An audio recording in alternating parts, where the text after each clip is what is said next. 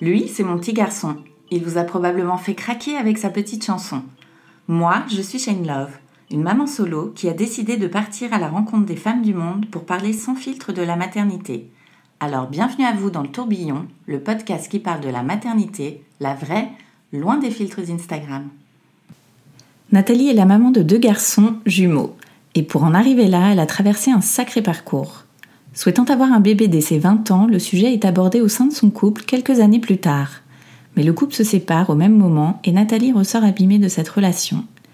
Elle a alors envie de vivre sa vie de célibataire et de jeune femme pleinement. Puis l'approche de la trentaine, des cycles irréguliers et un pressentiment qui lui dit qu'elle ne pourra jamais avoir d'enfant. Mais elle est jeune, donc d'après les médecins, il n'y a pas de quoi s'inquiéter. Nouveau couple, un désir d'enfant toujours présent, un diagnostic médical d'ovaire polykystique et un début de parcours de PMA qui mènera le couple à la séparation. Retour à la case départ quand un ancien petit ami propose à Nathalie de l'aider à concrétiser son rêve de maternité en devenant le géniteur de son enfant. Marché conclu, mais après des mois de tentatives, rien. Le projet tombe à l'eau et Nathalie se lance alors dans un parcours en solo. Dans cet épisode, Nathalie nous raconte tout ce chemin pour devenir maman, ses doutes, ses espoirs et ses déceptions, jusqu'à la rencontre de ses deux bébés. Un joli épisode sur le parcours de PMA à l'étranger et la course contre l'horloge biologique. Bonne écoute Bonjour Nathalie. Bonjour. Merci beaucoup de nous raconter ton histoire dans le tourbillon. C'est avec plaisir, ça fait un moment qu'on en parle, donc on y arrive enfin. C'est clair, deux ans je crois. Alors toi tu es la maman de deux garçons, deux jumeaux. C'est ça, des petits garçons, euh, 5 ans maintenant. Alors, on va revenir sur tout ton parcours parce que tu as un parcours euh, de maman solo. Tu as décidé de, de faire tes enfants euh, toute seule. Euh, donc, je voulais déjà savoir comment tu voyais, toi, la maternité avant de devenir mère. Est-ce que c'était un sujet auquel tu pensais depuis, depuis très longtemps, depuis toute petite? Comment c'est venu à toi? Alors pour être très sincère, euh, je pense que j'ai eu envie d'avoir des enfants euh, très jeunes. Euh, je ne sais pas expliquer pourquoi. Je saurais pas parce que dans la famille on a plutôt eu des enfants tard. Ma mère nous a eu à 33, à 31 et 34 ans avec ma sœur, donc plutôt plutôt sur le tard. ma grand-mère elle-même a eu sa, fille et donc ma mère à 41 ans, donc c'était pas du tout dans les gènes de la famille de faire des enfants tôt. Et moi dès la vingtaine en fait j'ai eu envie euh, d'avoir un bébé. Euh, en sachant que j'ai été en couple pendant euh, pendant 7 ans de 18 à 24 ans avec 18 à 25 ans avec un avec un homme avec qui évidemment on se projette un peu plus puisque j'avais terminé mes études qu'on commençait à emménager ensemble à travailler et donc à parler de bébé autour de 24 25 ans et en fait l'idée me trottait dans la tête depuis déjà un petit bout de temps alors la relation était absolument pas euh, saine. Euh, c'est quelqu'un qui m'a fait beaucoup de mal et euh, dont j'ai beaucoup souffert de cette relation. Mais malgré tout, voilà, j'avais ce petit, cette petite musique qui commençait dans ma tête en me disant tiens, je me verrais bien avec un bébé pour pouvoir en profiter. Alors j'en voulais trois dans l'absolu. Ça a toujours pareil, ça a toujours été mon mon grand délire de vouloir trois enfants. Euh, et je m'imaginais depuis très longtemps, mais encore une fois, ça doit faire 15 ans que je me vois euh, annoncer à ma mère que j'ai euh, deux bonnes nouvelles à lui annoncer. la première, c'est que je suis enceinte, et la deuxième, c'est que ce sont des jumeaux. Je ne sais pas pourquoi. Enfin, j'ai peut-être une petite idée, c'est que mon grand-père lui-même a un frère jumeau, donc peut-être que c'est un truc qui a cheminé euh, dans l'esprit de la famille depuis euh, depuis plusieurs années. Mais le fait est que voilà, j'ai eu envie d'avoir un bébé assez jeune, euh, en sachant que c'était pas forcément avec cet homme-là qu'il fallait faire cet enfant. D'ailleurs, on s'est séparés quand on a commencé à en parler parce que moi, je me suis bien rendu compte que faire un bébé, c'était pas juste s'envoyer en l'air et, et éduquer à deux un enfant avec euh, pas les mêmes principes, pas les mêmes valeurs, euh, pas les mêmes envies non plus, pas les mêmes projets.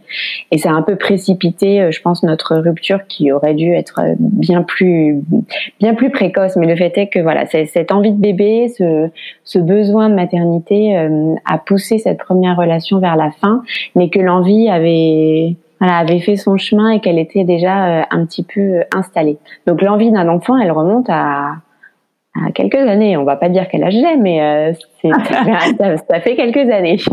j'étais assez jeune effectivement.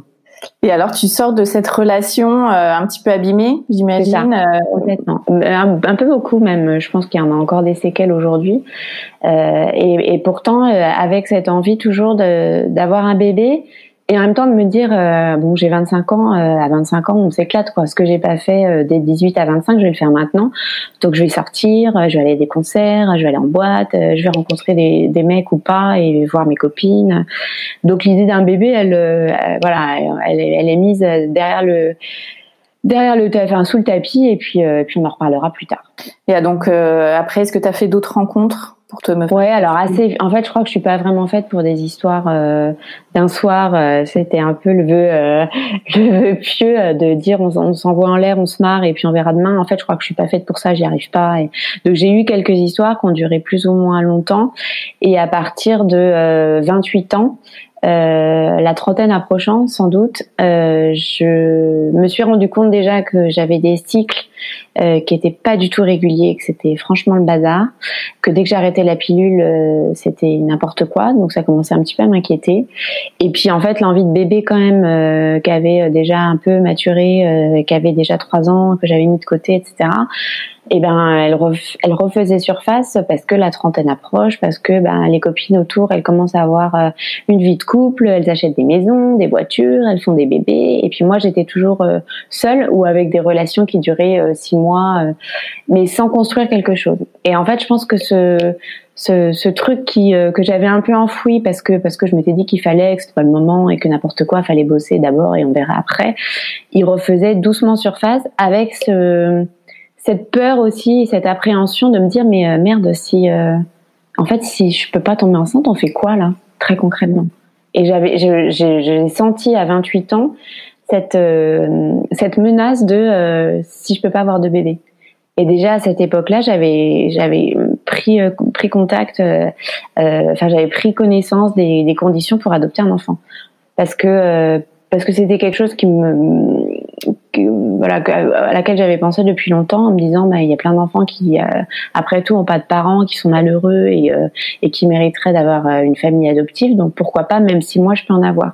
Et puis après le truc a un peu avancé en me disant bah après tout peut-être qu'il y a des enfants malheureux mais peut-être que moi aussi je serais malheureuse parce que parce que je pourrais pas faire mon bébé à moi. Voilà. Et alors, tu as fait des tests Du coup, tu es allé consulter euh Alors euh, oui, j'ai consulté. Alors déjà, j'ai arrêté la pilule hein, pour essayer de voir vraiment euh, ce que ça faisait. Euh, J'étais pas en couple à cette époque-là, donc c'était plutôt pratique.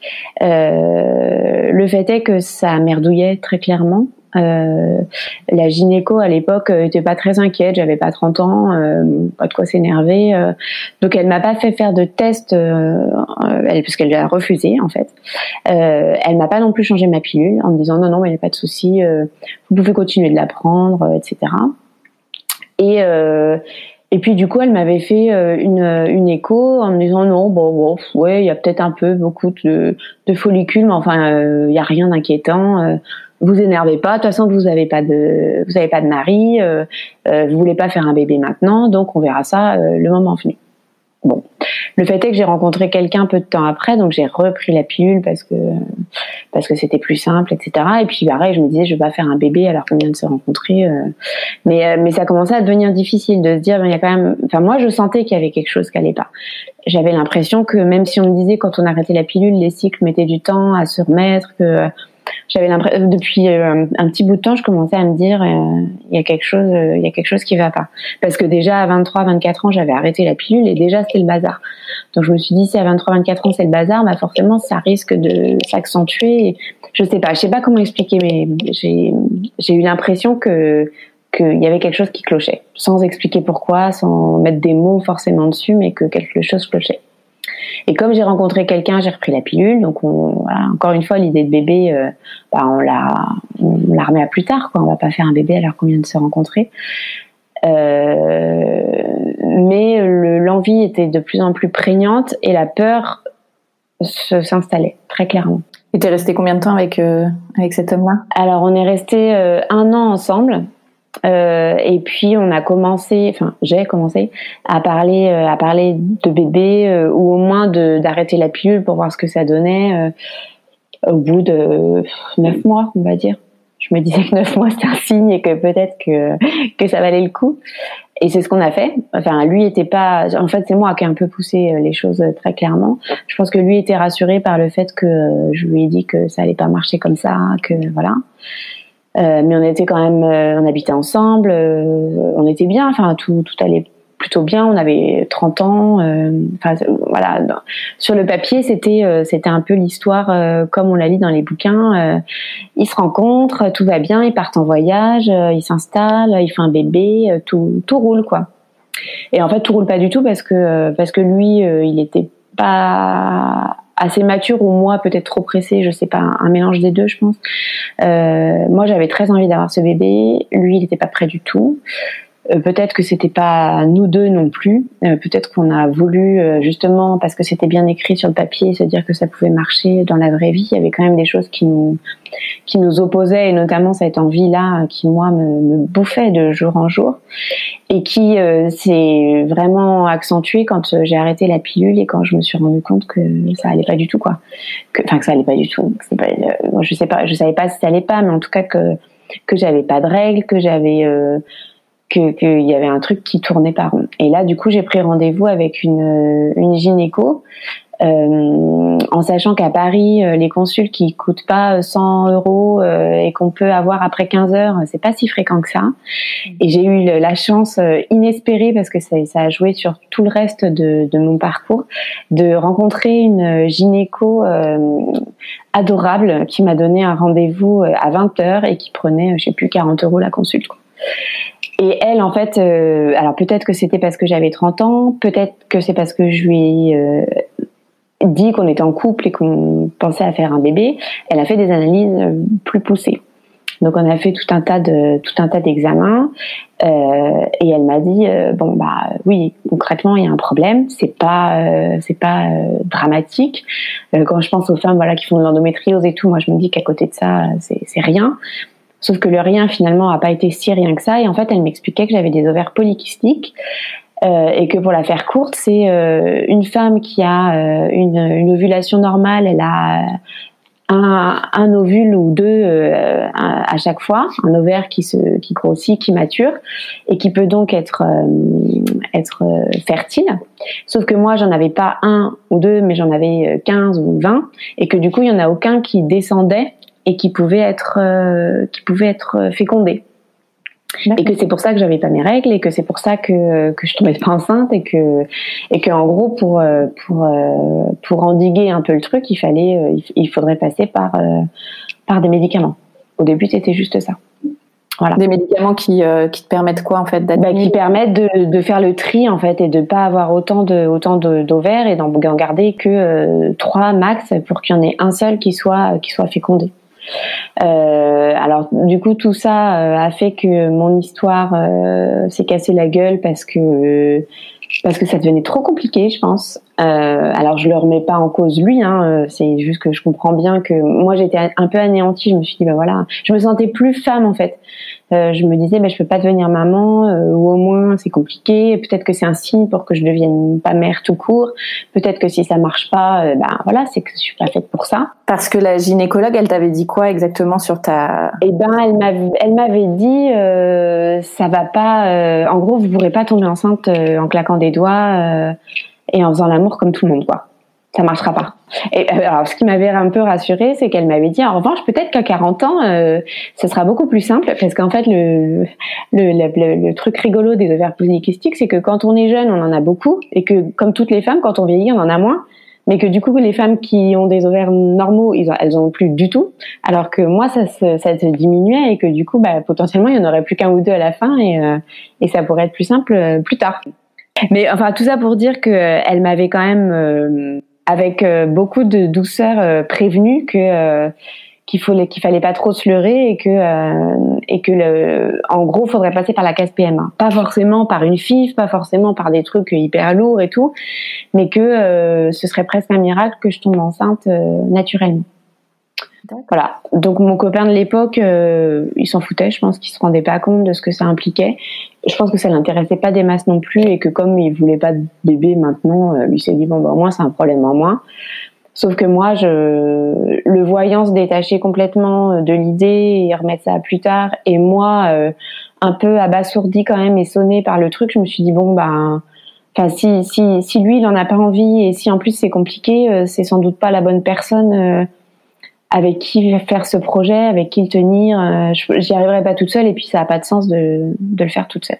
Donc on s'est séparés euh, pour ça et pour d'autres choses. Hein. Je vais pas encore une fois, je vais pas, je vais pas euh, résumer ça à ça, mais c'est vrai que ça a beaucoup, ça a beaucoup joué. Et ça avait beaucoup joué aussi dans les relations précédentes parce que je pense que je cherchais plus un père que qu'un mec en fait. Mm. Donc ça a joué aussi dans les relations d'après et une en particulier où j'ai été avec quelqu'un, je pense, euh, par le seul, euh, enfin intérêt, c'est moi je veux dire ça, mais par la, seule envie qu'il ait d'être père. Lui, c'était ce qui le motivait aussi. sinon, c'était quelqu'un qui me correspondait, mais absolument pas, ni physiquement, ni intellectuellement, ni. mais le fait qu'il me dise, moi j'ai envie d'un bébé. Euh, qu'on ait à peu près les mêmes envies d'éducation, les mêmes valeurs, etc. Je me suis dit bah voilà peut-être que je fais des je fais des mauvais choix depuis 20 ans à chercher des mecs euh, sympas, beaux, euh, euh, qui sont fun et, et, et, qui veulent pas forcément la même vie que moi. et que lui, en fait, quand on lui parle d'une famille, ça le fait kiffer, quoi. Et je me suis dit, mais attends, peut-être que je suis complètement à côté de la plaque depuis depuis tout ce temps, et que lui parler de famille, ça le fait pas fuir. après tout, il me plaît pas tant que ça physiquement, mais mais c'est pas ça qui compte, c'est ce qu'on a à l'intérieur. Enfin bon, voilà, le truc euh, un peu. Euh, j'ai changé de, de, de, vision des choses, mais à, en bien, je pense. Je me suis dit vraiment, il faut pas s'attarder que au physique, que à, à l'image qu'on a, que et que ce mec-là, euh, il est peut-être pas exactement comme je l'imaginais, mais mais lui, la PMA, ça le fait pas flipper. avoir des bébés, ça lui fait envie, et c'est peut-être ça que c'est peut-être ça qu'il me faut quoi. Hmm. Voilà, donc une fois encore, on est resté ensemble quelques temps. J'ai de nouveau arrêté la pilule. Et de nouveau, je suis pas tombée enceinte. Euh, et, euh, et du coup, on a amorcé le processus euh, de PMA, mais mais alors c'est toujours moi qui suis partie, qui ai quitté les hommes avec qui j'étais. Et là, en fait, je me suis rendu compte que que c'était pas le bon. Je, je sais pas, ça allait pas quoi je, je, me suis rendu compte assez vite que euh, j'avais envie de ce bébé, mais à la folie, mais que euh, ça justifiait pas d'être avec un mec que j'aimais pas. Et en fait, je me suis rendu compte que je l'aimais pas et que ce qui me faisait euh, rêver, c'était le bébé, c'était pas lui. Mm. Voilà. Et, et le fait d'avoir un bébé ne justifiait pas de rester avec quelqu'un que, ouais, que pour qui j'avais pas de sentiments. Donc du coup là, t'as quel âge? Tu es de nouveau célibataire? Alors là, je suis de nouveau célibataire. Euh, j'ai 32 ans. Mhm. Euh, et alors là, refait surface dans ma vie euh, euh mon, mon, mon, grand amour, euh, un, un, homme dont j'ai été amoureuse folle, vraiment. Enfin, j'ai eu deux, deux grands amours dans ma vie, celui-ci et puis mon premier avec qui je suis restée sept ans. Et celui-ci redébarque un soir en me demandant des nouvelles, en me demandant voilà, qu'est-ce que tu viens, comment ça va? En gros, ça allait pas très bien puisque j'étais toujours en coloc avec mon ex, que c'était la misère euh, au quotidien, que j'avais toujours cette envie de bébé et qu'en plus, je savais que je pouvais pas avoir un bébé euh, comme ça en claquant des doigts. Et j'avais un peu euh, cheminé en me disant, quand même, 32 ans, ça pique un peu là. si en plus je mets 3 ans à avoir un bébé, mais je vais être maman à 40 ans, je pourrais en avoir qu'un. il va falloir, va falloir réfléchir à des solutions autre que euh, trouver un mec euh, que j'aime, qu'on se rencontre, on fait un bébé. Enfin, c'est voilà, ça me paraissait euh, compliqué, long. et et puis du coup, j'avais commencé à réfléchir à l'étranger. Et on en discute tous les deux parce qu'on a toujours discuté de tout, de rien, assez simplement, assez assez facilement. Et comme il m'avait rendu très malheureuse avant, je savais absolument qu'il fallait pas que je retombe amoureuse de lui. Euh, mais en même temps, ça me faisait du bien de discuter avec lui. Il, m'a toujours euh, donné confiance en moi, ce qui est pas une de mes qualités principales. Et puis il m'écoutait, euh, il, me, il me conseillait. Et au fil de nos échanges nocturnes, toujours par messagerie, hein, quand je lui ai parlé de l'étranger, il m'a dit mais moi je te le fais ce bébé. Et là, euh, j'ai quoi?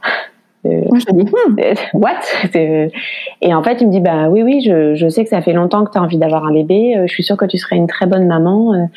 Euh, moi, je, je, je, voilà, je suis prêt à, à faire ce sacrifice-là. Je te fais ce bébé, mais par contre, j'en entends pas parler. Donc, je suis juste le géniteur. Je le reconnais pas. On n'est pas en couple. Euh, et je te le fais, ce bébé.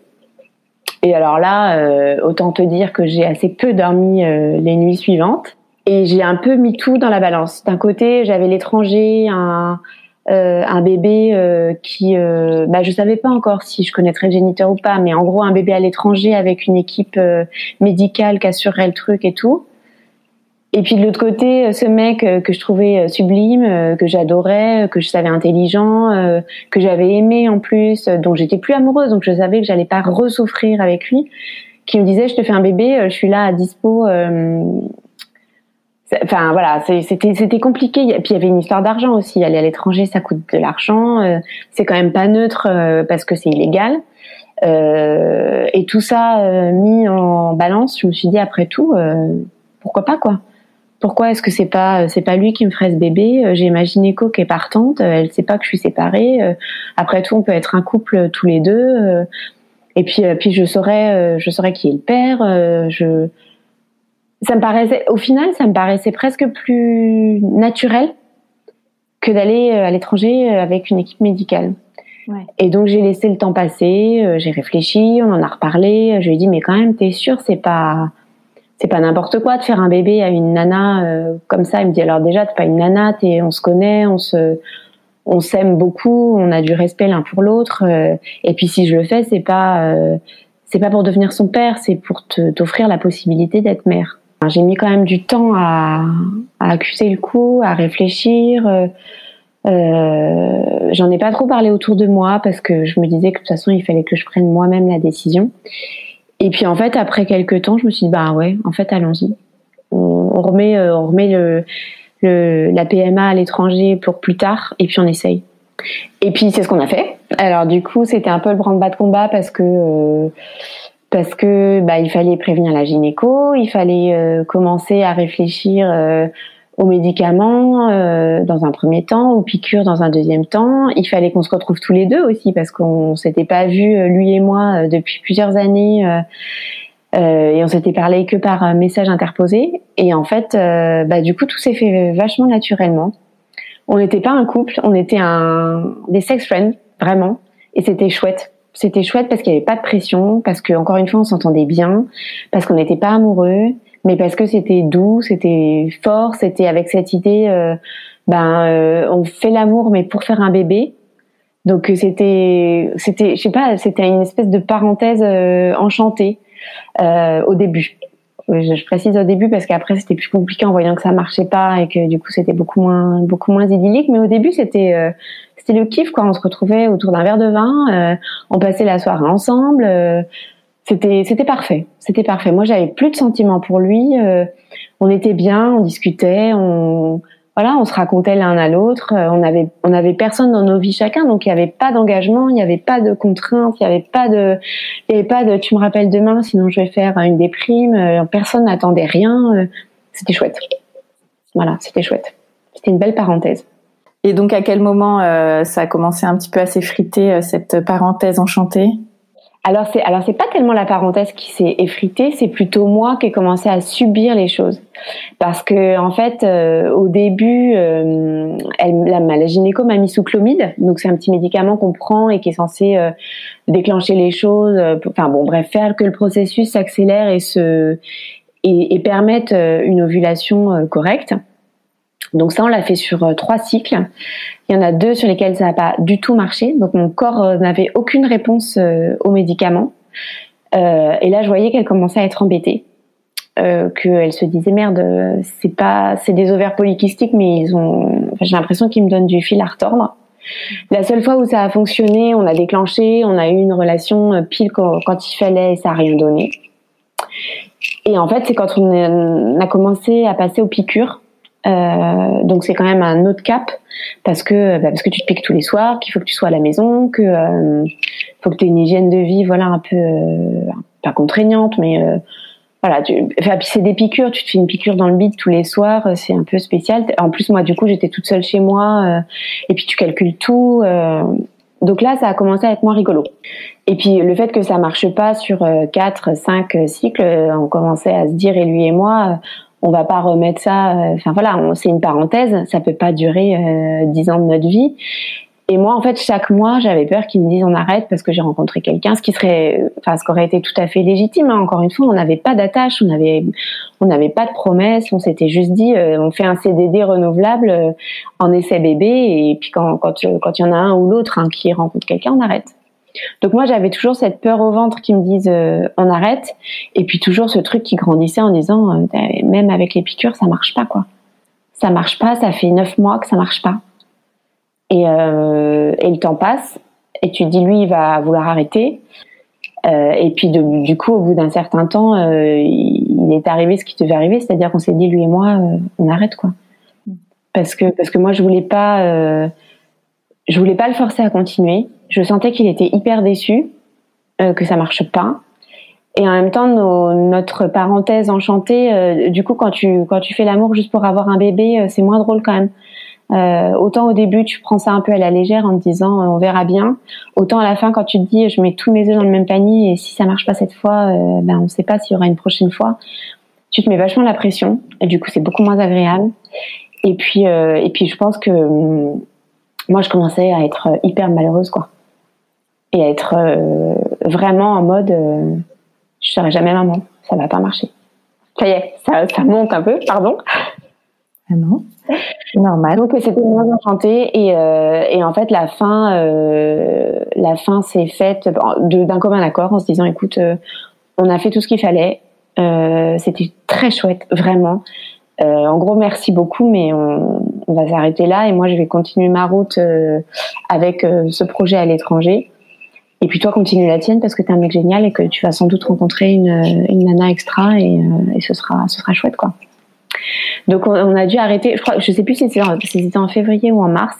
Euh, et donc moi j'ai commencé voilà à, faire mes recherches pour aller euh, pour aller à l'étranger. Alors par quoi tu commences? Par des blogs. En fait, j'ai commencé euh, avant l'histoire avec ce, ce, géniteur potentiel à chercher des histoires comme la mienne. Pas forcément de maman solo, mais de PMA.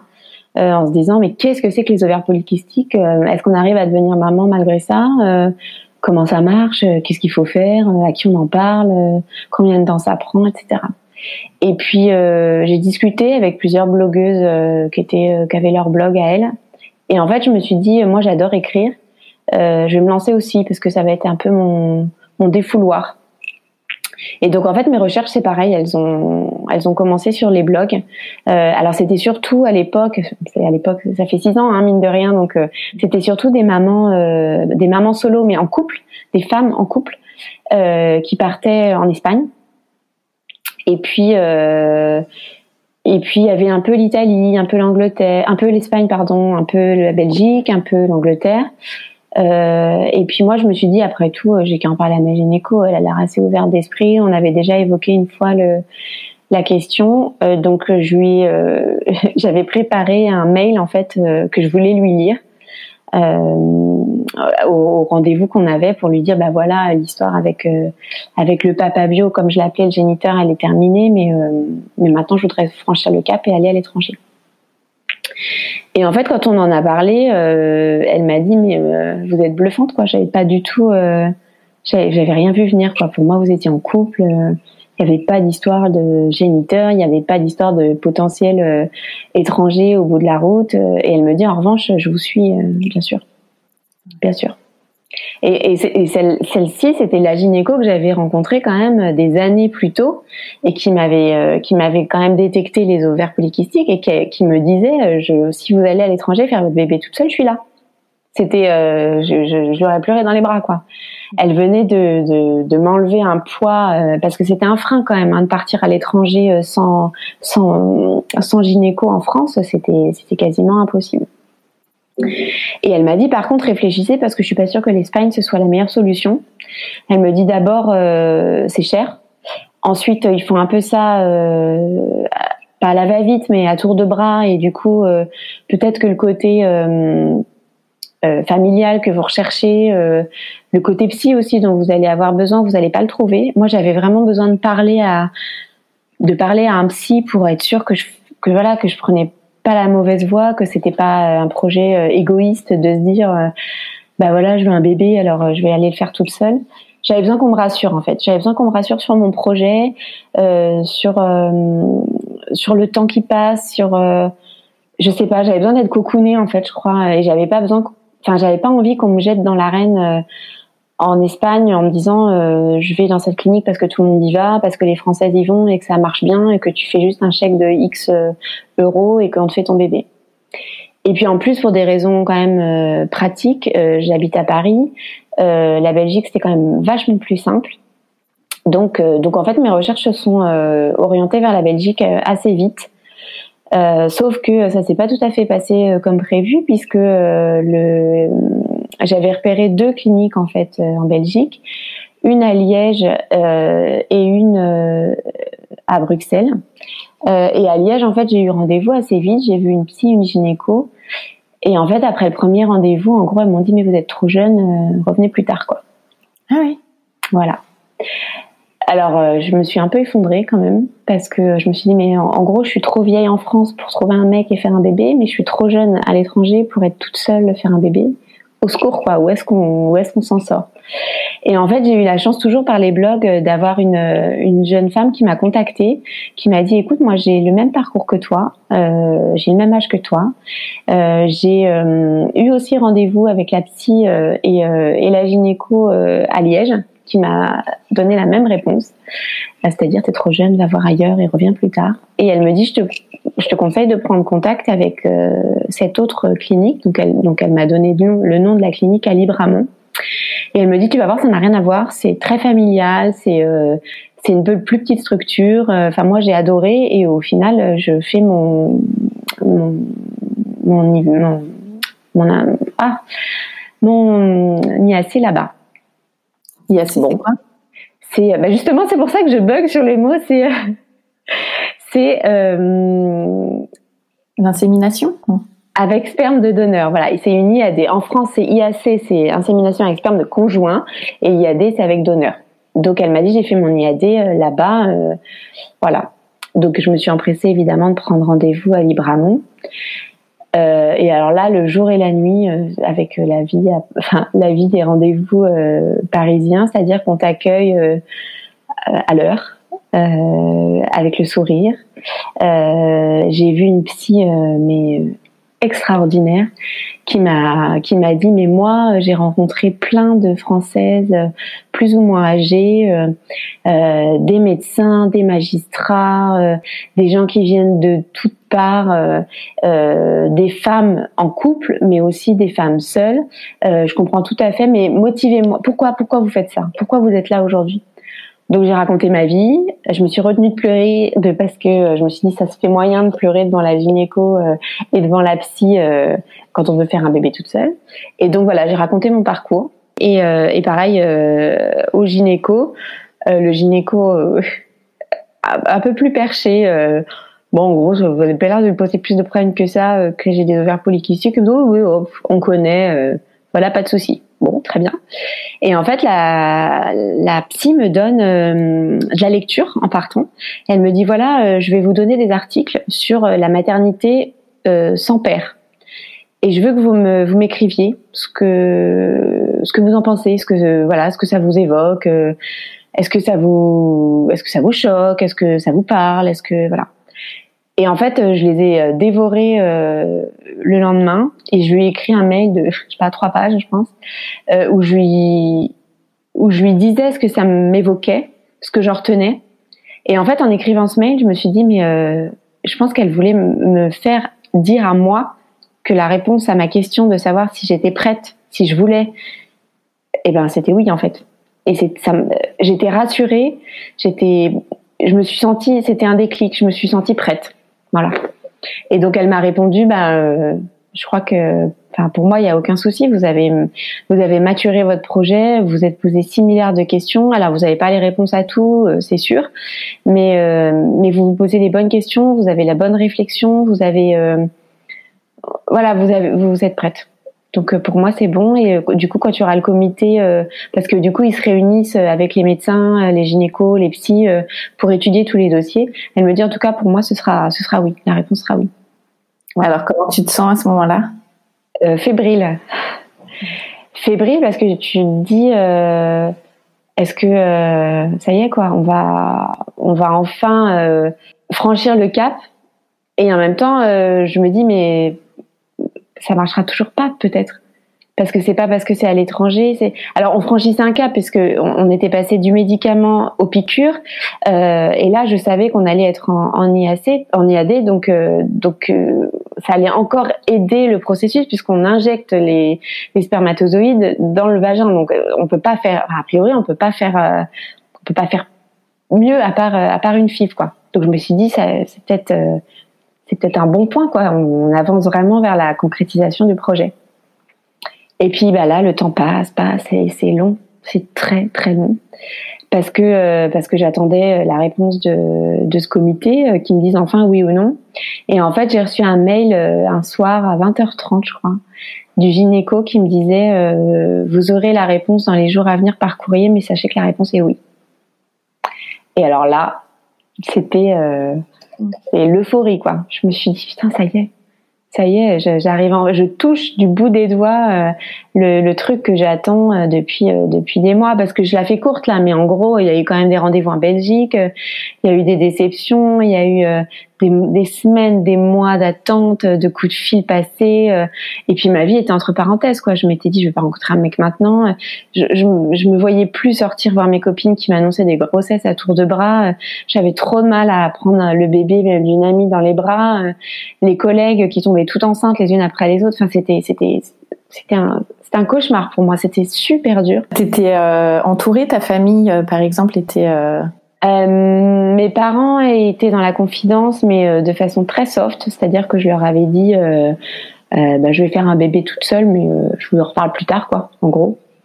Et mes, mes, amis très peu, parce que je, je pense que j'avais peur de leur jugement au départ, et que c'était mon projet à moi en fait. Donc assez peu, et puis en fait, j'étais un peu poker face à cette époque-là, c'est-à-dire qu'au boulot, euh, je souriais tout le temps, euh, je, je bossais comme une folle, euh, j'étais j'étais heureuse quoi, j'étais la trentenaire qui vit sa vie, tout va bien, merci, au revoir. et en fait, quand je rentrais chez moi, je, je pense que j'étais en dépression, enfin j'étais j'étais malheureuse. J'étais malheureuse parce que j'avais l'impression que que je que je m'enterrais en fait et que que je coupais ma vie sociale alors que je suis plutôt euh, joyeuse que j'adorais sortir que voilà aller au resto voir des potes au cinéma euh, c'était c'était c'était ça ma vie en fait hein. et là je me recroquevillais chez moi euh, comme un petit ouais, comme un petit animal qui se perd parce qu'il veut plus voir le bonheur des autres c'est horrible hein, de dire ça hein. parce que je pense que j'ai des amis qui ont très mal vécu leur annonce de grossesse parce que arrivé plus à être aussi euh, enjouée et heureuse qu'avant. C'était trop dur. C'était trop dur parce que moi je me disais mais euh, toi ça se trouve tu l'auras jamais quoi. Tu auras jamais cette annonce là et euh, et c'est ça me ça me bouffait, ça me bouffait l'existence. Donc j'essayais de donner le change, mais dès que je commençais à en parler, j'étais triste, donc j'en parlais le moins possible. Donc du coup, le moins possible de gens étaient, étaient au courant. Donc tu as le oui du, t'as le go du gynéco j'ai le go, ouais, le go de Libramont, en fait, de la clinique à Libramont. Et puis là, on commence à parler de mots magiques où ils me disent, mais euh, bon, bah alors du coup, il va falloir commander les paillettes. Et alors, euh, donc c'est en fait les paillettes, c'est effectivement le donneur qui, euh, qui a des petits tubes, hein, qui qui les envoie, qui les envoie à la clinique. Et donc on les commande. Alors on ne sait pas d'où elles viennent, c'est totalement anonyme parce que j'avais fait le choix. J'ai oublié de le dire, mais c'est important. J'avais fait le choix déjà en amont de pas de pas vouloir savoir qui était euh, le géniteur. Je voulais pas choisir sur un catalogue. Euh, je voulais pas euh, je voulais pas faire comme mythique euh, du papa quoi. C'était pas c'était pas mon idée. Et puis je me suis toujours dit et encore aujourd'hui que euh, que je voulais pas fermer ma vie euh, et que peut-être que demain je rencontrerai quelqu'un et que maintenant on est trois et que bah, j'aimerais bien qu'il nous adopte tous les trois quoi en gros. Et je voulais pas qu'il y ait l'ombre d'un géniteur au-dessus de nous faire croire à mes enfants qu'ils connaîtraient ce monsieur dit à leur majorité par exemple et puis finalement que le mec est mort qu'il s'en fout que c'est un euh. Donc je, je m'étais dit déjà, euh, je veux pas savoir qui c'est. Je veux pas, je veux pas. Et est-ce qu'il n'y avait pas la possibilité justement que ton ton ami euh, qui t'avait proposé de faire un enfant euh, soit le donneur? Non. Alors pour moi, j'avais fait ce deuil là. Pour moi, c'était fini, la page était tournée. Et en fait, après réflexion, je me suis dit finalement, heureusement que ça n'a pas marché, parce que je me serais pas vue mentir à mes enfants enfin à mon bébé, parce que je pensais pas en avoir deux à l'époque, mais à mon bébé en lui disant je ne sais pas qui est ton père, alors que je savais très bien qui c'était.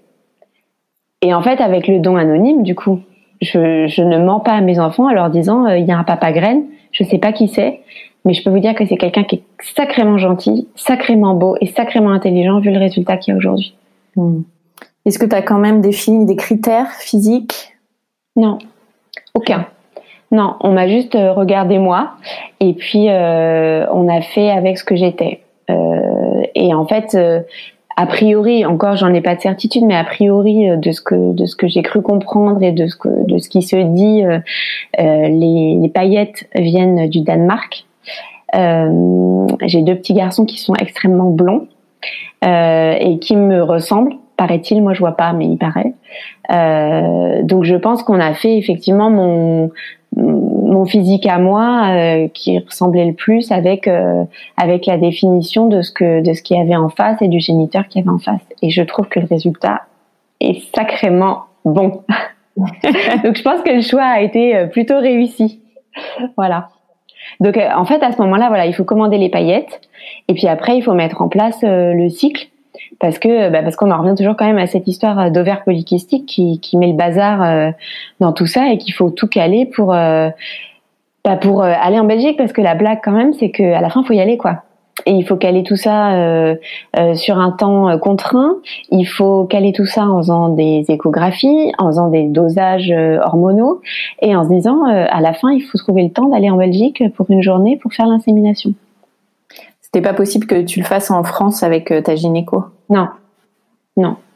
Par contre, ce qui a été possible et heureusement pour moi, c'est que ma gynéco était toujours aussi investie euh, et qu'elle, euh, j'avais, en gros, j'avais deux suivis gynéco. J'avais un suivi gynéco en Belgique puisque c'est eux qui donnaient le top et qui qui qui euh, qui, qui étaient à la, aux manettes.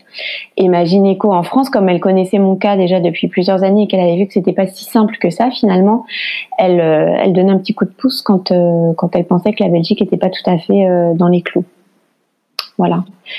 Euh, donc on a commencé. Alors une fois que les paillettes sont arrivées, elles sont arrivées le jour où je commençais euh, mon, premier cycle en fait. Et donc euh, une fois encore, la Belgique m'a dit oui oui on y va, on fonce sur ce premier cycle là.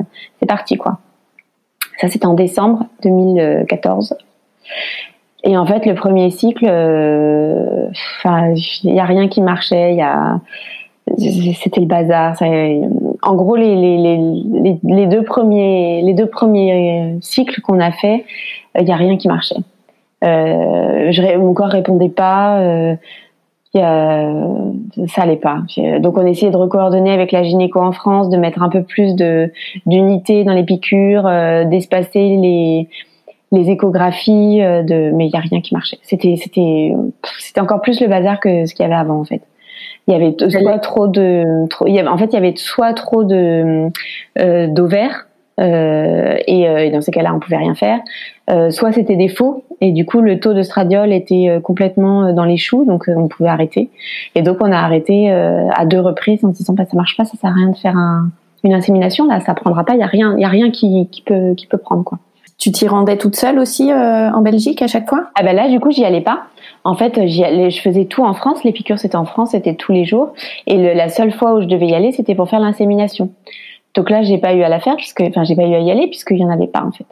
Et par contre, le gynéco en France, euh, en Belgique, et ma gynéco en France commençaient à s'inquiéter un peu autant te dire que moi j'étais euh, 36e dessous, hein, parce que je me suis dit non mais là c'est pas possible quoi. C'est encore pire que ce qu'il y avait il y a un an. on va jamais, on va jamais y arriver quoi. Et en fait, le gynéco m'a appelé en me disant écoutez, vu les réponses des deux produits qu'on a essayés, euh, puisqu'on a du coup on a essayé avec deux trucs différents, en disant peut-être que finalement il y en a un qui va mieux marcher que l'autre. Vu les réponses, on va peut-être euh, réfléchir à passer en FIV. Et alors là, euh, c'est encore une fois, tu, te dis ben c'est il y en a plein qui font des FIV hein, évidemment, mais je me suis dit c'est encore voilà une marche de plus. Et puis une FIV à l'étranger, pour le coup, c'est vachement plus compliqué, quoi, parce que tu restes pas une journée. là, il faut être là plus en avance, il faut faire la ponction c'est quand même beaucoup plus lourd. Accessoirement, c'est quand même beaucoup plus cher aussi. Euh, donc c'était un peu la panique. Voilà. Et euh, quand je suis revenue de Belgique, euh, parce que là pour le coup ils voulaient me voir vraiment, je me suis dit on on va pas y arriver, on n'y arrivera pas, c'est ça marchera jamais quoi. Et en fait on s'est mis d'accord avec les deux gynécos et, et moi-même, et on s'est dit allez on tente un dernier un dernier tour pour faire pour faire une insémination. Et puis si ça marche pas, je prendrai le temps de réfléchir pour euh, pour passer euh, pour passer en FIV après. Et là, donc du coup, c'était en début d'année 2015. Euh, On a dû commencer en février. Euh, et tout commençait mal. Il y a tout qui, tous les, voyants étaient au rouge. Il y a rien qui marchait comme il faut. J'ai fait je ne sais plus combien de prises de sang, je ne sais plus combien de d'échographies. On voyait rien à l'échographie. C'était les, les, enfin, il y a rien qui grossissait comme il faut. Les taux étaient pourris. C'était, c'était une cata. C'était vraiment une cata. Et euh, du coup, la Belgique me donnait euh, des dosages à faire. Euh, et puis la gynéco m'a dit, vous savez quoi, on va augmenter un peu quand même. Et donc elle a voulu donner un petit coup de pouce et, et c'est ce que j'ai fait parce que j'avais une confiance totale en elle. Et en fait le cycle a duré 1000 ans. Moi j'étais épuisée parce que euh, du coup bah tu te lèves tôt le matin pour aller faire les, les prises de sang euh, à jeun avant d'aller au taf tu continues avec l'écho et j'ai dû en faire euh, je sais pas 4 5 sur un seul cycle quoi. Tous les trois jours j'étais rendue au labo tous les trois jours j'étais rendue au service de radiographie et tout ça avant 8h30 parce qu'il fallait il fallait aller bosser après faire bonne figure et puis en plus, euh, à Paris, il faut trouver des labos euh, ouverts euh, qui te prennent du jour au lendemain, des gens qui savent un peu lire l'écho sur des sur des trucs comme ça. Enfin, c'était compliqué. Et puis le presque au bout, ma gynéco m'a dit bon, vous savez quoi, venez ce soir. Elle m'a donné rendez-vous à 21h, je crois. c'est moi qui vous fais l'écho cette fois, et, et c'est moi qui regarde et on va voir. Parce que les taux commençaient à être un peu bon, ce serait ce serait trop d'honneur, mais euh, il commençait à être euh, pas dégueu. Et elle me dit j'ai envie de voir où on en est. J'ai envie de voir vraiment où on en est. J'ai pas envie que ce soit quelqu'un d'autre qui le fasse, donc venez. Donc euh, après le boulot, je suis allée dans son cabinet. j'ai attendu une demi-heure. J'entendais une femme en larmes dans son cabinet. Je me suis dit putain c'est mauvais signe. Ça veut dire que c'est cata pour moi aussi. Du coup tu vois des signes partout, c'est horrible. Euh, donc cette jeune femme est partie, je pense qu'elle avait fait euh, soit qu'elle était pas enceinte, soit qu'elle faisait une fausse couche, enfin bon bref, un peu l'horreur quoi. Et moi je passe après. Euh, et la gynéco, super super contente de me voir, en me disant bon allez, on va pas on va pas faire durer le suspense trop longtemps. Allez-y, installez-vous, installez-vous, on fait l'écho. Et là je la vois tout sourire. Elle me dit bah dis donc, ça aura été un cycle bien long, mais je crois qu'on est à ce qu'on voulait. Et euh, je dis bah allez-y, racontez-moi. Et en fait, elle m'explique qu'il y a deux euh, qu'il y a deux ovules qui sont beaux, qu'il y en a deux autres derrière qu'il faudrait pas trop voir grossir, mais qu'en gros on en a deux qui sont euh, qui sont du de la Rolls quoi. Et elle me dit pour moi on fait le on fait l'insémination là, alors je sais plus si c'est 48 ou 72 heures, mais on y va quoi. du coup, j'envoie pareil l'écho à la Belgique qui me donne le même verdict. Et alors là, euh, là j'étais euh, en joie. Je me suis dit putain ça y est, ça y est. Euh, est-ce que est-ce que c'est pas cette fois-là? Est-ce que j'en ai pas tellement chié pour que ce soit la bonne quoi? Et donc je pose mon jour de congé et je prends la direction de la Belgique sous un soleil radieux. Alors encore une fois, je voyais des signes partout. Je me disais attends, il fait trop beau. On est on est en avril, c'est pas normal. Donc c'est un signe que tout va bien et tout. Du coup, t'es partie toute seule? Ouais, je suis partie toute seule. Euh, je suis partie la veille de l'insémination parce que euh, parce que je voulais être le plus près possible euh, pour le lendemain matin. Je me suis arrêtée en route en fait dans un hôtel. du coup, c'est un peu glauque, mais mais voilà, je savais que j'étais en chemin potentiellement vers vers un bébé. Et le 1er avril, euh, je suis, euh, je suis donc allée à la clinique. Euh, et là, on te refait toute une batterie de tests pour savoir si t'as pas le HIV, si t'as pas machin, voilà. Donc t'attends en disant merde, j'ai pas pu le choper. Attends. Et puis tu te fais des films Enfin bon, bref, c'était euh, c'était mon cœur battait battait à 12 000 à l'heure euh, et, euh, et en fait elle me elle me met une blouse jaune en arrivant. Je me suis dit pareil, c'est la couleur du soleil. C'est j'étais voilà, je voyais des, des arcs-en-ciel partout, quoi, en mode bisounours toute la journée. Et en fait là, elle me refait une écho.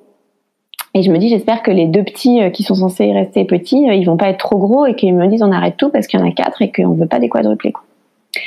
Et elle me fait l'écho et euh, du coup je commençais à connaître un peu et je vois moi les deux les deux beaux euh, du bon côté machin et tout. Et là euh, elle me dit un truc auquel je m'attendais pas du tout. Elle me dit bon on va faire on va faire l'insémination, mais vous vous rendez compte quand même qu'il y a il y, y en a deux, donc potentiellement il y a un risque de grossesse gémellaire. Et alors là je me marre, mais vraiment je me marre en lui disant vous savez ça fait plus de dix ans que j'essaie de faire un bébé donc j'y crois pas trop. Euh, S'il y en a un qui prend, déjà, je pense que ce sera, euh, ce sera la fête, quoi. Ouais. Elle me fait l'insémination. Je rentre chez moi euh, à Paris, toute, toute guirette, en me disant, allez, plus que 14 jours à attendre et, et on fait le test. Et en fait, 14 jours, c'est hyper long, mais vraiment hyper long. Et au bout de 9 jours, en fait, j'ai rappelé ma gynéco en France en lui disant, vous pensez pas que je pouvais, je peux faire un, un dosage maintenant pour vérifier vérifier quoi. Elle me dit non franchement ce serait idiot, c'est trop tôt. Euh, soit vous allez vous faire une une frayeur, euh, soit euh, bah, ne le faites pas. Bon, ok. Donc j'ai attendu sagement et j'ai fait un test acheté dans une grande surface, donc un test pipi hein, chez moi le 14e jour. J'allais au boulot dans la foulée. donc je fais le test pipi qui s'avère négatif. Donc je me dis ben voilà, encore une fois c'est mort quoi. Avec euh, avec deux beaux trucs deux il y a rien qui marche euh, avec une une insémination ça fonctionne pas ça marchera jamais etc et comme la gynéco m'avait dit de faire le dosage et que de toute façon il me le fallait pour la Belgique pour clore le, le cycle pour pouvoir en commencer un autre bah, je suis allée faire mon dosage mais alors en, en, me disant c'est mort le test est négatif euh, c'est mort. Donc je fais le dosage et en fait dans la matinée j'avais vachement de mal là pour le coup à donner le change au boulot à faire comme si de rien n'était quoi. Tu viens quand même de te prendre euh, encore une claque dans la gueule, la 150e depuis euh, depuis plusieurs années. Euh, bon. Et puis en fait, je reçois le résultat du dosage par mail. Et là, je, je vois un truc à trois chiffres. Est marqué 174. Et je me dis, mais attends, ça, ça peut pas être des résidus de, de l'eau vitrelle qui est le, le, produit que tu injectes pour. c'est pas ça, c'est c'est positif en fait. Donc je rappelle ma gynéco, qui évidemment ne répond pas hein, dans ces moments-là, c'est toujours comme ça. Et, euh, et en fait, euh, elle me, elle me rappelle un petit peu plus tard et elle me dit, euh, mais vous êtes enceinte? Ah. C'est positif, vous êtes enceinte. Je dis mais c'est pas possible, j'ai fait un test, il est négatif. Elle me dit attendez, vous n'allez pas euh, me contrarier à me dire que le dosage euh, c'est un c'est un test euh, sanguin. Donc je si je vous dis est que vous êtes enceinte, c'est que vous êtes enceinte. Allez refaire un test, mais achetez pas un test à 4 euros au supermarché, prenez-en un vrai à la pharmacie. Donc le midi, euh, je suis allée. Alors là, enfin, j'y croyais pas. Je, je, je pense que j'ai, euh, j'étais plus moi-même. Donc je suis allée acheter un test que j'ai fait dans les toilettes euh, du boulot et où se sont affichées deux belles lignes roses éclatantes. donc j'ai rappelé la gynéco en disant ah, mais ça marche en fait. Je, je suis, je suis enceinte. Mhm. Euh, et elle m'a dit bon, on s'excite pas trop, on refait de toute façon un dosage en 48 heures parce qu'il faut que, le taux euh, que le taux grimpe euh, et double de façon de façon considérable pour que pour que pour, être sûr que ça a pris. Et donc j'ai refait un dosage 48 heures après et le, taux était passé à 452. Donc là, il y avait a priori peu de doute pour que pour que je sois pas enceinte, mais il fallait voilà, fallait fallait surveiller, surveiller, etc. Et puis, euh, j'ai quand même fait l'annonce à mes parents, évidemment. Euh, et puis j'attendais un peu de voir, euh, de voir la suite, quoi. Et en fait, j'ai demandé assez vite à ma gynéco en France euh, si on pouvait faire une écho parce que j'étais flippée. Je me disais, euh, est-ce que est-ce que ça a vraiment marché? Est-ce que est-ce que finalement ça s'éteint pas? Et puis alors dans ces cas-là, tu te dis, bah non, finalement j'ai plus mal au ventre, j'ai plus les seins qui sont comme ci comme ça. Je ça ça, ça y est, c'est fini. C'était c'était un espoir, mais c'est terminé. Et donc en fait, j'ai pris rendez-vous avec elle et on est allé euh, faire une écho. Et là, elle me dit euh, ah bah écoutez, tout est bien, euh, il y a un bel embryon. Elle me dit je vous cache pas que vu les taux, euh, j'avais peur que ce soit une grossesse gémellaire. Je me marre évidemment. Et je dis bah non non, t'as pas l'air, non. Euh, elle, tout va bien, il y a qu'un bébé, etc. Donc je me dis oui oui très bien. Et donc ça c'était à je sais pas 15 ou 16, enfin c'était très très très tôt. C'était très tôt voilà. Euh, quelques jours après, euh, j'organise un petit apéro dînatoire chez moi. J'invite des amis et tout. Euh, et puis le matin, je vais faire des courses parce qu'il fallait, il fallait ravitailler, etc. Et puis soudain dans le magasin, je me dis il fait vachement chaud quand même. Je, je suis pas très bien là, j'ai très très très chaud. J'arrive à la caisse, je me dis allez je paye, je sors, tout va bien, ça va aller quoi. Et en fait, pas du tout. Je me suis écroulée euh, à la caisse. Euh, et en fait, euh, toutes les caissières ont débarqué pour s'occuper de moi. Et j'ai eu le malheur ou le bonheur, j'en sais rien, de dire que j'étais enceinte. Et du coup, là, ils ont une, nu deux. les pompiers étaient là deux minutes après. Ils m'ont amené à la riboisière. Euh, ils m'ont euh, étendu, ils m'ont dit maintenant vous bougez plus et vous attendez que qu'on vienne qu'on vienne faire une écho pour voir si le bébé va bien.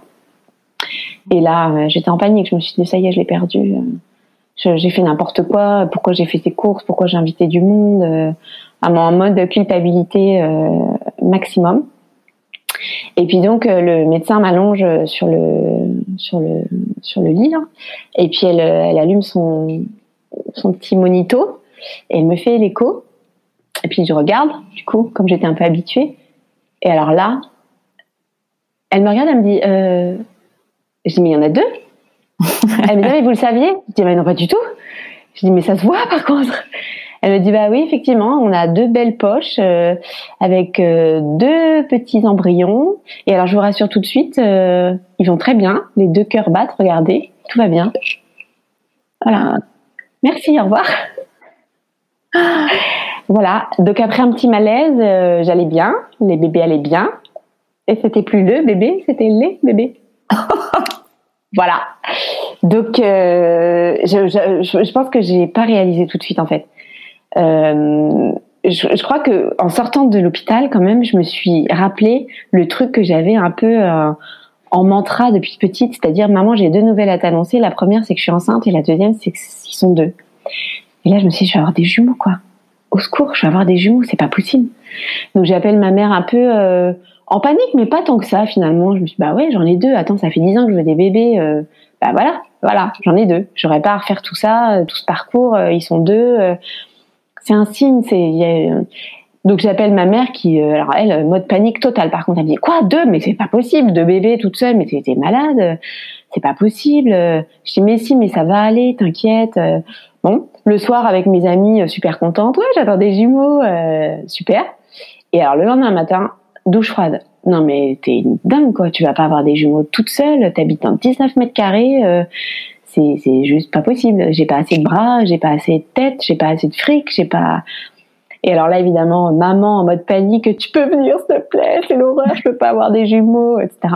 Et puis alors ma mère, je sais pas, elle avait fait tout le chemin inverse, elle s'est dit non mais attends, t'inquiète pas, je suis là, euh, des jumeaux, regarde, ton grand-père il avait un frère jumeau, sa mère l'a éduqué toute seule, sa mère était là, euh, on va gérer, on va gérer.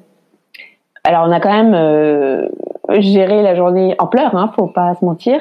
Mais du coup, elle m'a tellement rassurée, elle m'a tellement, euh, elle m'a tellement rassurée de sa présence en fait, euh, et, et, ce jour-là et pour les jours d'après, que je me suis fait à l'idée que j'allais avoir des jumeaux, que euh, après tout, euh, ça fait ça fait trop longtemps que je les attends, que c'est que s'ils sont là tous les deux, c'est que c'est que c'est que voilà, c'était ma destinée quoi. Et alors, comment s'est passée ta, ta grossesse? Super bien. Euh, j'ai eu beaucoup de chance. Euh, alors j'ai eu un suivi euh, super déjà parce qu'à partir du moment où on apprend que c'est des jumeaux, euh, euh je la voyais, j'avais une, une, une, une écho tous les mois. avec une, une, gynéco qui était extraordinaire. Le seul truc, c'est que j'ai pas beaucoup ralenti le rythme parce que j'allais bien en fait.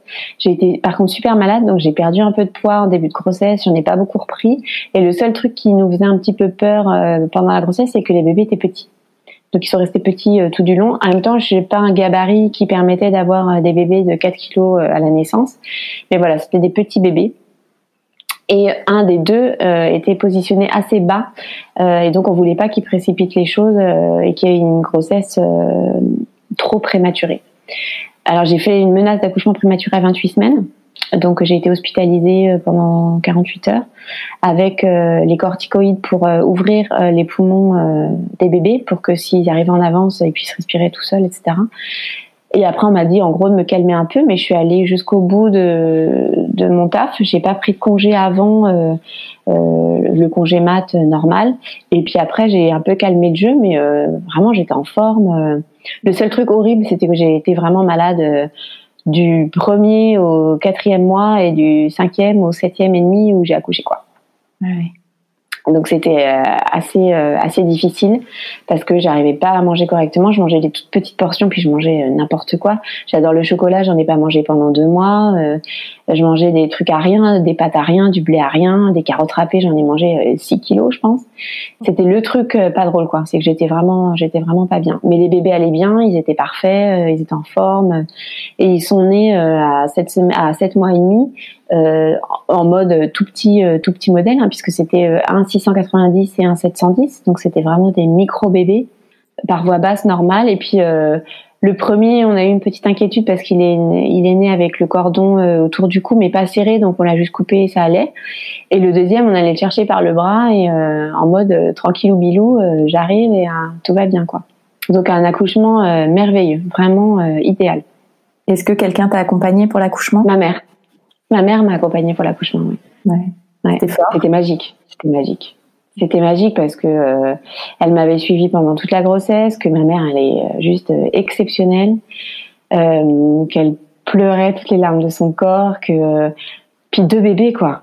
Il y avait tout un staff parce que du coup quand t'accouches de jumeaux bah du coup il y a, y a tout un monde dingue dans la salle et moi j'avais ma maman qui était à mon épaule qui me tenait la main qui pleurait et puis qui voyait que ça se passait bien qui a vu les bébés presque avant moi en fait et quand je vois la relation qu'ils ont aujourd'hui je me dis que c'était tellement fort qu'elle soit là que c'était magique franchement c'était magique c'était le, début de cette grossesse et, et cet accouchement c'était je, je, je, la même chose, euh, peut-être sans les vomissements et sans les, sans les nausées tout du long, mais sinon c'était parfait.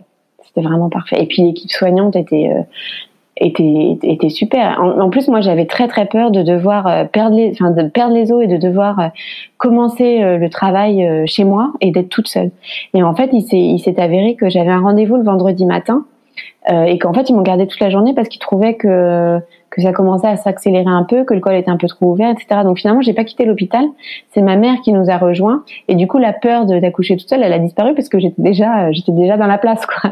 Donc j'avais j'avais tout ce qu'il fallait pour avoir l'accouchement euh, l'accouchement parfait. Donc c'était non non c'était magique franchement. Euh, pas de douleur, enfin des douleurs si d'accouchement, mais j'ai eu une péridurale un peu tard, mais euh, je l'ai eu quand même. Euh.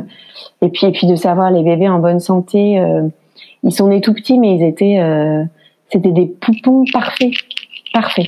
Vraiment, c'était magique. Et alors de retour à la maison avec tes, tes deux bébés, tes deux garçons. Ah, le retour à la maison, ça n'a pas été si rapide que ça, parce qu'ils ont été en, en réa pour trois jours parce qu'ils étaient tout petits quand même, qu'ils n'arrivaient pas du tout à s'alimenter tout seuls parce qu'ils étaient trop faibles. Et qu'après, on a été euh, transférés dans un autre hôpital euh, en néonat. Donc en réa, moi j'étais toujours à l'hôpital et par contre en néonat, j'étais chez moi. Donc euh, mes bébés sont restés en néonat trois semaines et moi je rentrais tous les soirs. Et c'était super dur. Super, super dur. Ils sont nés fin novembre et on est parti quelques jours avant Noël. Donc tous les jours, je traversais Paris pour aller les retrouver en néonat.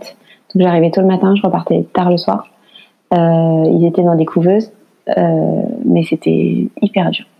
Alors j'ai fait des belles rencontres pendant pendant cette période-là parce que du coup on est plusieurs mamans et euh, Mais c'était très dur. C'était très dur de les quitter le soir. Quand j'ai appelé la nuit, que j'entendais mon bébé pleurer, euh, c'était horrible. Tu te dis, mais je suis pas là pour lui, quoi. J'ai fait tout ça pour pas être là pour lui. Enfin, pour eux. En, l'occurrence, il y en avait qu'un qui pleurait. C'est pour ça que je dis pour lui, mais je suis pas là pour eux. Euh. Et puis en plus, j'en avais un des deux qui faisait des apnées. Euh, donc j'entendais la, la, la, saturation chuter avec les infirmières qui paniquaient en me disant, on vous rappelle, euh, vous rappelez plus tard. en gros, je vais m'occuper de votre bébé qui va pas bien, quoi. C'était très dur cette période-là a été hyper hyper dure. C'est des souvenirs qui sont très douloureux et pourtant qui étaient euh, c'était c'était douillet parce que on était euh, il y avait que, des infirmières, des aides-soignantes à côté. Je savais qu'il pouvait rien leur arriver. Euh, mais moi, j'ai eu peur qu'ils meurent pendant cette période-là, parce qu'ils étaient faibles, parce qu'ils mangeaient pas tout seuls, parce que, bah, parce qu'ils s'arrêtaient de respirer en même temps qu'ils mangeaient. C'était, c'était, c'était vraiment cauchemardesque. Et en plus, on nous avait dit, euh, bah, peut-être qu'on en fera sortir un et pas l'autre. Euh, euh, je me voyais pas rentrer avec un seul de mes bébés et pas le deuxième. Euh, et en fait, ils, ils, se sont tenus la main en quelque sorte et ils sont sortis tous les deux. Donc à quelques jours de Noël, ils pesaient moins de 3 kilos. Et là, on n'est pas rentré chez moi, mais on est rentré chez ma mère comme on avait prévu depuis le début. Ils avaient leur chambre. et là, bah, je sais pas, ça s'est fait tout seul, quoi. C'était, on était bien rodés. ils dormaient mieux que maintenant c'est dire. Euh, ils avaient leur biberon toutes les quatre heures. Euh, ma mère, elle allait les promener l'après-midi pendant que moi je dormais pour essayer de récupérer des nuits. Et c'était, euh, c'était chouette. C'était super. C'était, on était un petit duo parfait pour s'occuper de ce duo de bébés. Euh, ils grandissaient bien. On avait une, on avait une sage-femme qui venait à la maison pour les peser, pour vérifier qu'ils mangeaient bien. Et, et c'était, c'était parfait. Franchement, c'était parfait. Mm. Ça a duré jusqu'au mois d'avril. Donc de décembre 2015 euh, à avril 2016, euh, on est resté comme ça, euh, notre petite bulle tous les quatre, et c'était génial. Et alors après, la vie de maman solo avec des jumeaux, comment ça se passe? Eh ben après, alors moi, du coup, j'ai eu un appartement entre temps à Paris, donc on s'est installé, donc déménagement avec des jumeaux, etc. Et puis après, ben, ce qui m'a, ce que j'ai trouvé dur, mais ce que je trouve encore dur aujourd'hui, c'était pas tellement qu'ils soient deux, parce qu'en fait ça tu tu gères. Enfin je je vais pas euh, je vais pas dire que c'est easy d'avoir des jumeaux, hein, mais euh, je trouve que c'est pas tant le fait de faire tout par deux qui est difficile, c'est d'avoir autant d'attention, d'amour et de présence pour les deux en même temps. Parce que les biberons, euh, bah, tu les mets chacun dans un transat, tu leur donnes leur biberon. Ça, ça marche. Euh, le bain, euh, tu les fais l'un après l'autre, t'en mets un derrière. Ça, ça marche. Mais avoir l'attention la présence, les câlins, pour les deux autant, ça, ça marche pas. Et ça, c'est dur de pas culpabiliser. Et moi, le problème principal que j'avais avec mes, avec mes bébés, qui avaient du coup six mois et puis neuf mois, ça, c'est qu'ils dormaient pas et qui se réveillaient des milliards de fois par nuit et que je reprenais le boulot en juin et que je commençais à sérieusement, sérieusement fatiguer. Donc c'était ça qui était dur. Sinon, euh, bah, la gestion du quotidien, elle s'est faite, euh, elle s'est faite, voilà, comme tous les autres parents. J'ai trouvé une, une nounou à domicile. Alors ça, c'était le grand luxe quand même, parce que jusqu'à jusqu'à septembre, où il avait une place en crèche, elle venait tous les jours à la maison et moi, je partais en laissant mes bébés en pige. Je m'occupais pas du reste. Euh, donc ça, c'était plutôt facile. Mais par contre, voilà, c'était les nuits quoi qui me qui me qui me pourrissaient quoi, qui étaient super dur à vivre, super dur à vivre. Mais sinon, non, le reste, j'ai te dire que je trouvais peut-être qu'en fait c'est parce que j'oublie hein. je, crois qu'on oublie le plus difficile mais euh, je pense que j'étais sur un petit nuage j'avais mes bébés euh, j'avais attendu ça tellement longtemps ils étaient tellement parfaits euh. c'est juste que ces nuits c'était horrible parce que du coup je traînais la patte au boulot que je suis revenue dans des conditions professionnelles hyper difficiles et que du coup voilà gérer les deux c'était un peu folklore. Mais mais la gémellité je commençais à découvrir que c'était je vais encore dire magique, ça va être le mot du le mot du podcast, mais je trouvais ils, avaient une relation tellement euh, et encore aujourd'hui quand quand je les vois tous les deux, je me dis mais heureusement qu'ils sont deux, ils sont tellement ils vont ils vont ils vont pas l'un sans l'autre en fait. Et puis nous trois, on va pas l'un sans l'autre sans l'autre, on est tous les trois, on est notre petite équipe, c'est notre famille, c'est euh, c'est nous, c'est notre trio à nous, c'est euh, c'est notre ouais, c'est notre vie. Elle est comme ça et elle est dure parfois parce que parce que parce qu'ils sont pas faciles. Hein. C'est deux petits mecs euh, que ça fait cinq ans qu'on vit ensemble, que euh, bah voilà entre les biberons qu'on qu'on prépare euh, toutes les quatre heures, l'alimentation, les bains, le quotidien, l'école, la crèche, enfin voilà, le quotidien de tous les parents c'est ardos. Mais alors pour rien au monde, je, je regrette une seule seconde. Mais si c'était à refaire, je ferais pareil. Est-ce que tu as des peurs par rapport au regard de la société, euh, vu que c'est pas encore euh, très euh, open en France? De moins en moins. par rapport aux gens qui m'entourent, aucune. Parce que j'assume. Parce que je sais pourquoi je l'ai fait. Aujourd'hui, j'ai deux enfants qui sont petits encore, hein, ils ont 5 ans, mais qui sont heureux, mais vraiment heureux. Que je me dis que on est une famille pas comme les autres, mais on est aussi extraordinaire que les autres. Euh, voilà, que j'ai des enfants qui sont heureux, ils sont épanouis. Euh, euh, je leur ai expliqué leur histoire, ils savent d'où ils viennent. je leur ai fait un petit livre pour tout leur dire. Ce qui m'inquiète un peu plus, c'est par rapport au monde professionnel, parce que je trouve que c'est plus compliqué que des amis, que le regard est sans doute moins bienveillant et que du coup j'en parle pas. Voilà. Donc je dis que je suis maman solo et c'est tout. Et quand on me pose des questions, je dis que ça me regarde que voilà, il n'y a pas de raison que. Après, euh, quand je suis en confiance et que je sais à qui je m'adresse et que je sais que ça posera pas de problème, euh, j'en parle. Mais c'est pas moi qui vais faire le premier pas pour me raconter. D'abord parce que c'est pas mon genre, je suis plutôt euh, discrète. Et en plus, mais en plus très honnêtement, pour moi maintenant, c'est c'est même plus c'est même plus un sujet en fait. Ils sont là, c'est mes enfants, je suis maman solo, peu importe comment ils ont été fabriqués, peu importe que c'est été légal ou pas je, je suis pas porteuse d'un message ni rien. Pour moi, voilà, je suis une maman comme les autres en fait. Par rapport à eux, leurs camarades, etc. Et eh ben eux, ils l'expliquent beaucoup mieux que, que les adultes en fait. Ils disent bah non, moi j'ai pas de papa, euh, c'est un papa graine, euh, mais j'ai papy, j'ai Mina. Euh, en fait, leur famille, c'est les autres quoi. On a des copains, on est entouré. Le fait qu'il n'y ait pas de papa, bah, pour l'instant, ça pose pas de problème. Encore une fois, ils sont petits. Hein. Je sais que la question reviendra, et c'est ce que m'avait dit la psy d'ailleurs. Hein qu'il faut adapter le discours à leur âge, à leurs questions. Euh, moi, j'ai toujours décidé de leur dire la vérité. Je leur raconterai à chaque fois, autant de fois qu'il le faut, euh, ce qu'ils ont à savoir. Euh, et je sais que ça posera peut-être problème hein, quand ils seront plus grands, mais je vois pas pourquoi ça poserait plus de problème que des couples séparés, que des papas qui disparaissent, que que des, que des parents qui sont durs avec leurs enfants ou pas présents. Ou... Voilà, c'est notre histoire, elle est différente. Euh, et ben elle est comme ça. Et je suis certaine qu'ils sauront faire avec. En tout cas, j'essaye de leur donner les bagages pour. Et alors, qu'est-ce que ça a changé pour toi la maternité? Ma vie. Je je je sais pas ce que ça ce qu'aurait été ma vie si je n'avais pas été maman. À l'époque, honnêtement, je me voyais pas sans enfant.